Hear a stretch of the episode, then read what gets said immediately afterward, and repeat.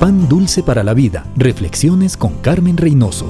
En el siglo XI, el rey Enrique III de Bavaria se cansó de sus responsabilidades como rey y de las presiones de la corte. Hizo una carta pidiendo admisión al monasterio local. Quería pasar allí el resto de su vida en oración y meditación. Majestad, ¿comprende que aquí tiene que obedecer? Va a ser muy difícil. Usted está acostumbrado a ser rey. Lo sé, lo sé y le voy a obedecer a usted mientras viva. Entonces vuelva y sirva fielmente a Dios en el trono, donde Él le puso, le respondió el director. El rey obedeció, gobernó con sabiduría y su fe fue conocida por todo el reino. A su muerte, los súbditos recordaban al ser obediente, el rey que aprendió a gobernar y que Dios nos ha dado tareas a nosotros también. Al obedecer, ejercemos nuestra fe y la fe nos lleva a la fuente de la sabiduría.